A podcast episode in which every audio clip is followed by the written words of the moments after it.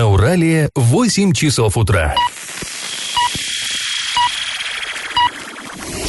В эфире немного аналитическая, немного юмористическая и слегка музыкальная передача «Заварники» на радио «Шансон Орск». Для лиц старше 12 лет. Доброе утро! В эфире программа «Заварники» и ближайший час вы проведете с нами Олесей Колпаковой и Эльвирой Оливой. Сегодня мы поговорим о митинге работников ЮМЗа. Это а, главная тема минувших выходных. Прошел он как раз вот в субботу перед зданием завода управления, но об этом чуть позже, а пока старости.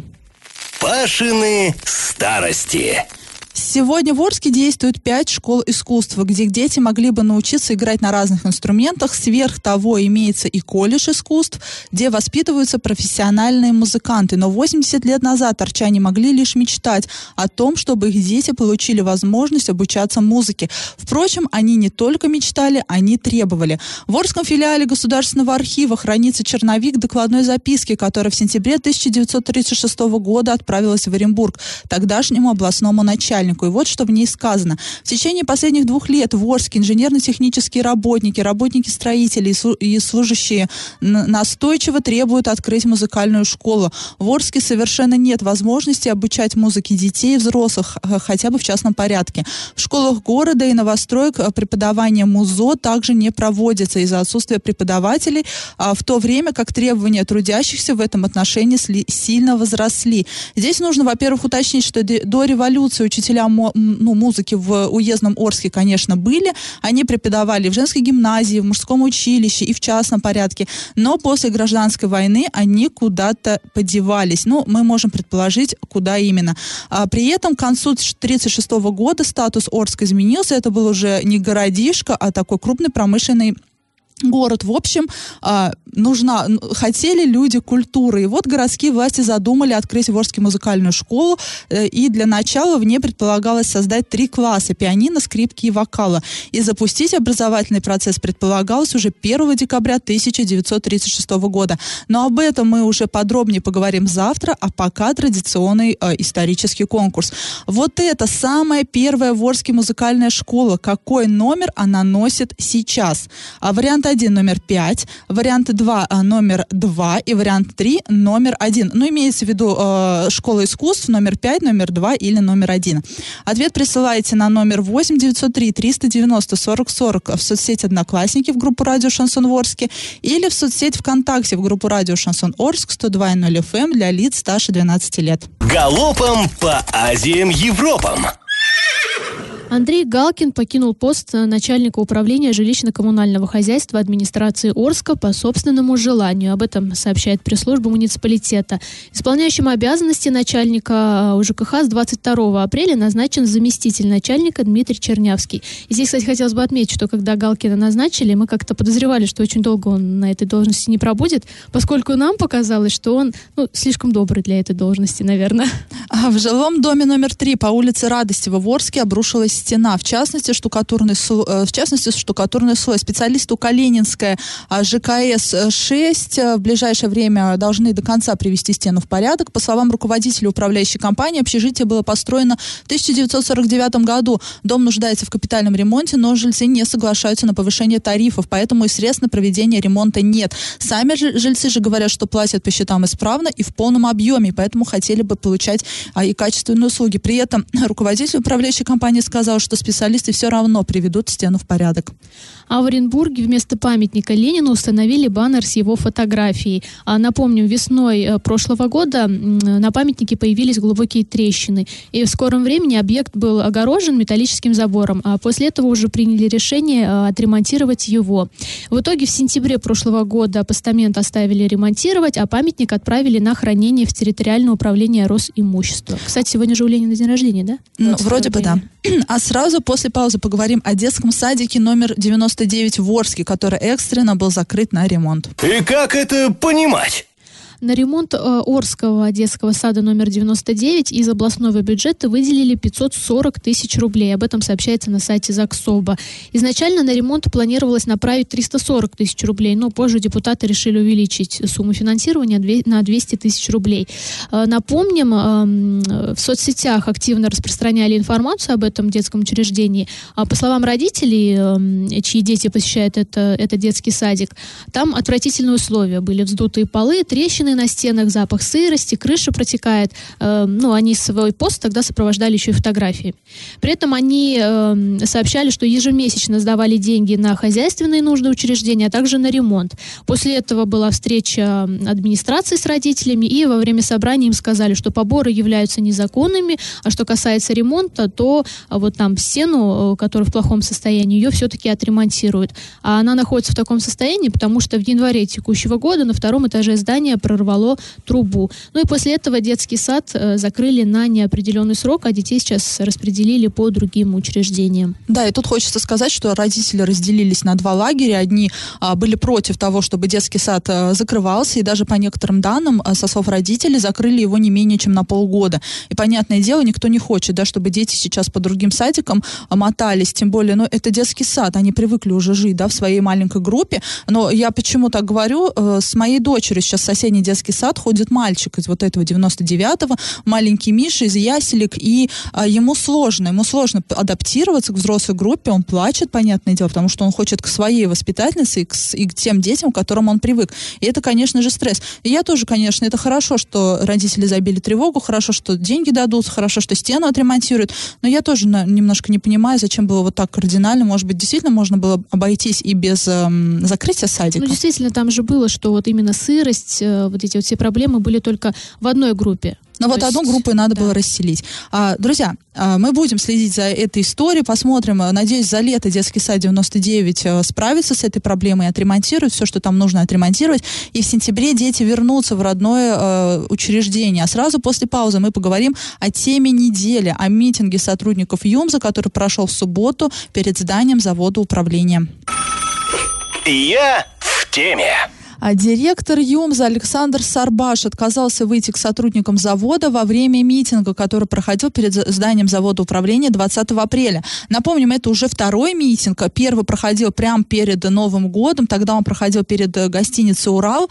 И, анало... и вот была аналогичная ситуация. Руководство к людям не вышло, администрация города к людям не пришла. Они э, в параллель с митингом организовали рабочую встречу на самом заводе и дали людям выбор. Вы либо ну, туда и хотите как-то там с нами решать вопросы завода, приходите к нам на завод. Хотите просто стоять и кричать, идите на свой митинг. Ну вот, да, вот оно отношение к работникам. Руководитель... Ну, хотя я не понимаю, но вышли бы руководители, вот была встреча буквально за три дня, э, ничего нового они бы им не сказали. Ну, ну что, что бы они это, сказали? это элементарное уважение к людям, Олесь. Просто, ну, я не знаю, так пренебрежительно от, э, относиться к людям, которые так в напряженной ситуации сейчас находятся.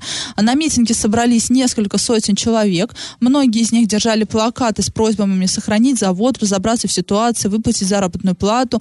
А, такие лозунги были. Где работать до пенсии? Город без ЮМЗа умрет. Кто ответит за развал завода? А, как нам жить? Нам нечего платить за жилье, кредиты и еду. Сохраните наши рабочие места. А, и прочее, прочее, прочее. Перед собравшимся выступали представители профсоюзных организаций, сотрудники завода и прочее, прочее. А, и, но а, в параллель с этим на ЮМЗе проходила рабочая встреча, и а, людям предложили после митинга пройти в зал конференц-зал и там встретиться с руководством. Однако попасть на завод смогли не те, а лишь те, у кого были с собой пропуска. А, и подробнее об акции протеста нам рассказала председатель профсоюзного комитета ЮМЗа Наталья Азмуханова. Давайте ее послушаем. Митинг организовал профсоюзная организация, которая должна была его организовать еще с декабря того года, но мы старались держать социальную напряженность. Но терпения, все, веры нет, терпения лопнуло, поэтому профсоюз провел да, такой митинг э, ну, с целью, что наши требования до конца не выполнены. Да, губернатор занялся решением, конечно же, проблем, но конкретики никакой нет. И даже на встрече с ним мы поняли, что банкротство неизбежно. Но что после него будет производство еще какое-то? Нет, в каком количестве? Поэтому это митинг провели, чтобы народ пришел и услышал, что действительно работа ведется, и мы стараемся сделать все, чтобы завод заработал, потому что нам нужны, самое главное, рабочие места. Ну вот на заднем плане, да, этой да. записи вот это слышна была так называемая социальная напряженность. А поэтому, ну вот лично я действительно, я, ну, я не вижу ничего такого. Я не знаю, почему а, руководство не считает нужным выходить на митинг. Ну это же, это, э, что в этом такого? Ну что за такая принципиальная позиция? Я не знаю, тем более это митинг не стихийный, это митинг, организованный профсоюзами. Ну как-то профсоюзы, профсоюз и руководство завода, они, наверное, как-то должны ну, Может сообща быть, боязнь, работать. я не знаю, он переживал, что люди могут там на него кинуться с вилами? Вести, да, да, ну, хотя... возможно, не знаю, конечно, да. Но и в комментариях там в социальных сетях многие писали, что где же вы, работники ЮМЗа, были раньше? Почему вы раньше не били тревогу? Почему раньше сидели, молчали, ждали у моря погоды? И здесь, да, мы как журналисты с Олесей можем подтвердить, да, что действительно ситуация на ЮМЗе напряженная довольно давно. И журналисты об этом писали очень часто, но пресс-служба предприятия всегда говорила, что мы как бы лжем а, и выводим недостоверную информацию. И люди давали нам, работники ЮМ задавали комментарии только на анонимных условиях. Все боялись э, прийти в открытую, да, сказать, что действительно на ЮМЗе плохо, и люди боялись в случае чего пойти в суд и доказать там, что в данный момент они не лгут. Но вот, друзья, действительно, да, вот пока вы сидели, молчали и боялись говорить, вот сами довели завод до такого состояния. на металлолом. Уже когда начали, да. И вот сейчас уже, конечно, всем не страшно, потому что, видимо, нечего терять. Но людей тоже можно понять. Они, наверное, до последнего надеялись, что все будет хорошо, и, понятное дело, боялись выступать открыто, чтобы не лишиться работы. Но вот, и вот эта вся совокупность факторов, и нерадивого руководства, и боязнь сотрудников э, говорить о проблемах на заводе, вот к этому ко всему и привела. Но надеюсь, что Денис Паслер обещал, что все будет нормально, надеюсь, действительно все будет нормально. Но опять нормально. же, он обещал, говорит, ну, ребят, как бы 60 миллионов поступили, мы сейчас вам зарплату выдадим, мы посчитали, что на 3 тысячи сотрудников там по 20 тысяч рублей выходит. А Это... дальше как хотите. А дальше как хотите, ну и, и чуть-чуть на металлолом попили мы. И потом возникает вопрос тогда, а какое там может быть производство, если все начнет на металлолом пилить? Посмотрим, Олесь, время покажет. Э, друзья, сразу после паузы мы вернемся в эту студию, немного поговорим о грустном юморе. В субботу, помимо митинга, состоялась и вторая игра 1-8 финала Орской лиги КВН. Я в теме. Происходящее в Орске, а именно на городских предприятиях, это самая популярная тема для шуток орских КВНщиков, для лиц старше 16 лет. Вот и на этот раз команда КВН «Гремучий случай» не смогла пройти мимо этой темы и спела грустную, так называемую «карапульку» про умирающую орскую промышленность. Давайте послушаем. Я не забуду тебя никогда, ЮМК, ОЗТП, стоны, а за окном по-тихому братва Металл сдает последние вагоны. Ну, вот такая вот веселая. Забавно. И про металл, да, и братва и... сдает металл. Ну, почти братва, да, действительно. Ну, знаете, хотелось бы отметить, да, что я в жюри КВН уже не первый год. И на самом деле уже эти темы про предприятия, про э, шевелюру, вернее, ее отсутствие Стасюкова и Усы Попова уже изрядно поднадоели. Надеемся, что э, КВНщики уже эти темы оставят в покое, потому что не смешно, а уже грустно, честно говоря, становится от всего от этого. Ну, э, они шутят о том, что видят. Просто, ну, не, да, просто да. понимаешь, понимаешь, это три неизменные вещи, да. А, можно вечно смотреть на то, как умирает промышленность в Орске, о том, а, а, на отсутствие шевелюры Андрея Стасюкова и на шикарные усы Попова. Ну, возможно. Но... Это признак стабильности. Ты, ну, ты не понимаешь, Олеся. Ну, возможно, возможно.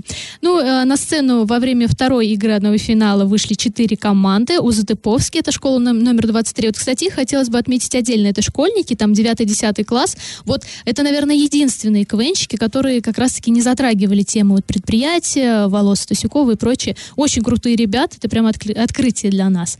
Ну и у них такой немножечко юмор, не классический, нет, наоборот. Почему-то все думают, если у Затыповский, значит, это что-то связанное с гопотой, но нет. Очень классные ребята.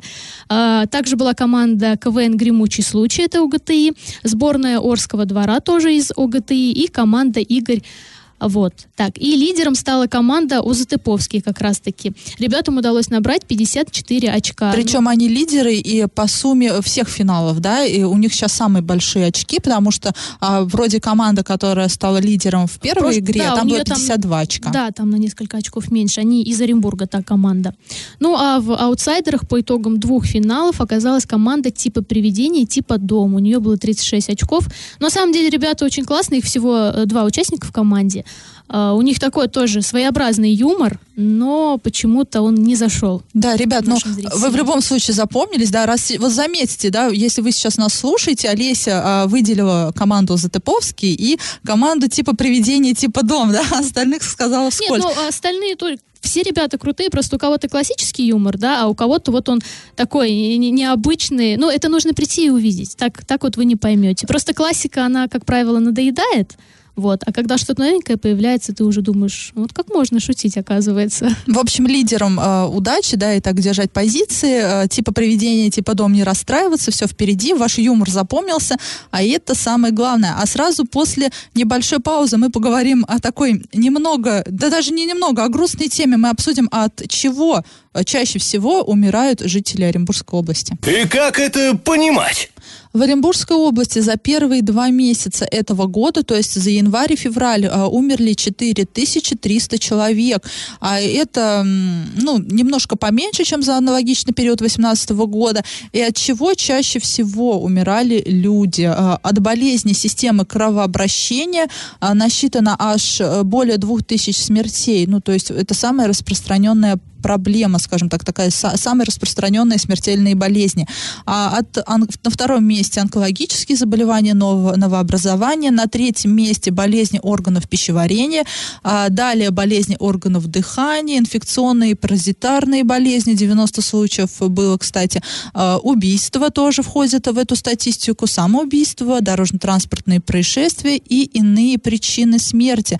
А в прошлом году за первые два месяца насчитывалось 4471 смерть, то есть, ну, столько человек умерли, а в этом году, напомним, э, 4300 человек, то есть там, ну, насколько, на, на- на- чуть более 100 человек разница. Ну, то, то есть это тоже такой своеобразный позитивный момент. Умирать стали меньше, но, к сожалению, э, причины смерти, они, ну, удручают. Вот тем более онкологические заболевания. Люди э, в социальных сетях... эм, пишут, что как так, да, у нас э, каждый второй, ну, ну, может быть, не каждый второй, но, в общем, очень часто, да, в последнее время мы слышим, что то там человек умер от онкологического заболевания, Ну, здесь... хотя, э, согласно статистике, э, онкология да, 688 случаев. На 4 с чем-то тысячи, ну, как бы цифра не, не такая большая, как говорили прежде, когда, по-моему, мы запрашивали статистику, сколько от онкологии умирает. Там, мне казалось, цифры были больше немножечко. Ну вот, и тем не менее, такая статистика м, удручающая. Все равно удручающая. Даже несмотря на то, что и вроде она лучше стала, эта статистика, ну, в плане, что сократилось, да, количество смертей,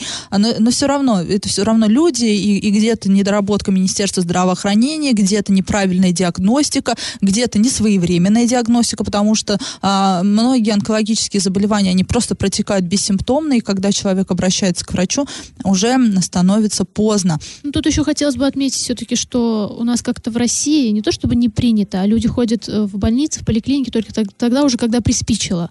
Но это вообще, это менталитет, мне кажется, российский. Вот это плохо, да. То есть если Недоверие бы к врачам. вовремя все выявляли, то, может быть, конечно, статистика была бы не такая грустная. Вот приведу в пример, да, Европу. Там ты обязан проходить раз в год обследование, то есть, ну, ты за страховку еще платишь. И в случае, если ты там не, не э, обманываю, не раз в год, а раз в полгода. И если ты вот за этот год два раза не явился, а потом что-то у тебя, не дай бог, случилось, то тебя уже примут, но только платно, поскольку ты как бы не приходил на прием, поэтому извините, теперь только за денежки. Олесь, да что говорить, мы с тобой ходим на работу, у нас что-то болит, да, мы пьем а, обезболивающую таблеточку и дальше работать, все. А когда последний раз ты была у врачей? Так же давно, как и там была я, потому Да. что нет времени, потому что нет доверия врачам, всегда проще пойти в платную клинику, потому что у нас сложилось такой стереотип, что нам может, а, могут оказать качественную медицинскую помощь только за деньги. Люди уже не считают э, чем-то ненормальным прийти к врачу и не принести ему что-то в подарок, потому что, ну, он же потратит на тебя свое время, его надо отблагодарить, а то, что его зарплата зарплатой благодарят, как бы это, ну, не считается. Но э, вот тут, мне кажется, нужно Министерству здравоохранения как-то работать и вообще искоренять вот эти вот все наши привычки, такие коррупционные немножко. Э, друзья, а сразу после небольшой паузы мы поговорим о серьезном ДТП, который произошел в Санкт-Петербурге. Причем тут Орск, спросите вы, а устроил это дорожно-транспортное происшествие пьяный арчанин. Новость дна. 17 апреля в Санкт-Петербурге на Невском проспекте произошло ДТП с участием жителя Орска. А за рулем каршерингового автомобиля Volkswagen находился водитель 1994 года рождения. По предварительным данным, это был житель Орска, находящийся в состоянии опьянения. По данным полиции, он выехал на полосу встречного движения, где столкнулся с автомобилями Шкода, Kia и Мерседес. Пострадали два человека. Ну, вот так вот, не знаю, может быть, он уроженец Орска и жил в Санкт-Петербурге, но, в общем, э, покусил, и э, эта информация, она была первая опубликована ВКонтакте, там, в одной из групп питерских, которая посвящена дорожно-транспортным происшествиям. В общем, так немножко прям жестко. Орск опять отличился, Да, Орск отличился очень жестко, там комментаторы прошлись по вот этому вот парню. Ну, в самом деле, я вот не понимаю людей, которые садятся в там, в каком-либо, да, опьянении за руль. Но есть, тем более у него каршеринговый автомобиль, то есть, соответственно, он за него платил деньги. То есть Неужели он теперь будет вызвать... платить за то, что он его разбил? Ну да, но я вот другого не понимаю. Если ты так хотел, либо ты куда-то направлялся, неужели нельзя было вызвать такси? Ну, там, с деньгами это, наверное, вышло бы одно и то же, да? И вообще, чем руководствуются люди, которые садятся за руль пьяными? Неужели Олесь, вот это они... философский вопрос. Они же садятся, они же попадают в ДТП. Ну, значит, чем-то руководствуются. Это, это действительно не понять. Ну, это, наверное, какая-то ну, неадекватность. А, друзья, если у вас накипело, то не держите в себе. Пишите нам во все мессенджеры по номеру 8 903 390 40 40. Пишите в Одноклассники в группу Радио Шансон Орске или ВКонтакте в группу Радио Шансон Орск 102.0 FM для лиц старше 12 лет. Раздача лещей. Мы у вас спрашивали, какой номер сейчас носит музыкальная школа, которая самой первой была открыта в Орске. Друзья, вопрос был максимально легкий, без подвоха абсолютно. Удивительно, что очень много неправильных ответов. Ну, логично предположить, что самая первая музыкальная школа и сейчас носит номер один. Это на данный момент детская школа искусств номер один имени Куревлева. А, одна из старейших школ Оренбургской области, которая была основана в 1937 году. Школа расположена в Советском районе Орска в четырех зданиях. История школы началась в ноябре 1936 года, когда Президиум Оренбургского областного исполнительного комитета Советов принял постановление об открытии детской музыкальной школы и музыкальных курсов для взрослых в городе Орске. Занятия в школе начались в 1937 году. Директором была назначена Агафонова Анна Ильинична. Ей было всего 19 лет. Она была активной комсомолкой, которая руководила школой затем около 10 лет. В общем, правильный ответ – 3.